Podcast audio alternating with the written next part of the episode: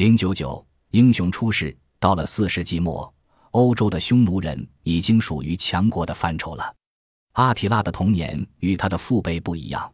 他们出生在狂风中的帐篷里，或者是牛车上，在长途西征中度过他们的童年。阿提拉虽然也是游牧民族的后代，但他是生长在一个全新的时代。公元四百一十年，当这个匈奴王子十四岁时，他被带入了拉维纳。西罗马帝国首都或诺留的宫廷中，在那时，贵族和诸侯的孩子作为所谓的人质，被送到他国宫廷中去学习一些异国的生活方式是很普遍的。首先，这种民族间的交流是互相尊重的表现，同时也是互不发动战争的一种保证。拉维纳是罗马帝国的首都，而罗马是行政首都，直到今天。从当时华丽的马赛克及独特的宗教建筑中，我们还能看出古典时代晚期权力中心的生活是什么样的。阿提拉与长他五岁的罗马贵族阿奇斯交上了朋友。阿奇斯曾作为人质在匈奴王路加的宫廷中待过。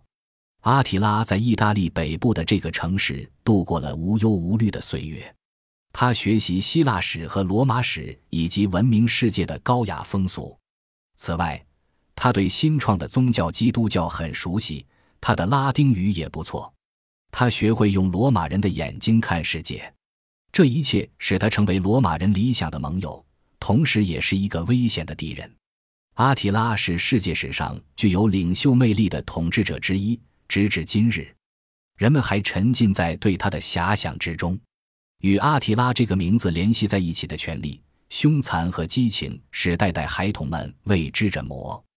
阿提拉在他的有生之年所敛聚起来的，或者通过巧妙的协议而获得的无法衡量的财产，他在罗马皇帝面前所表现出来的高傲，他把从世界上最偏僻的角落搜寻到的美女藏到他的后宫所表现出来的贪欲，他在狂欢的酒宴上从不醉酒，他在战斗中的耐力，他的外交技巧，以及最后在他年轻的新娘的臂膀中神秘地死去。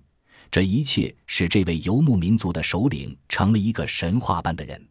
作为《尼伯龙根之歌》中的匈奴国王艾策尔的原型，他被永远的载人世界文学史册。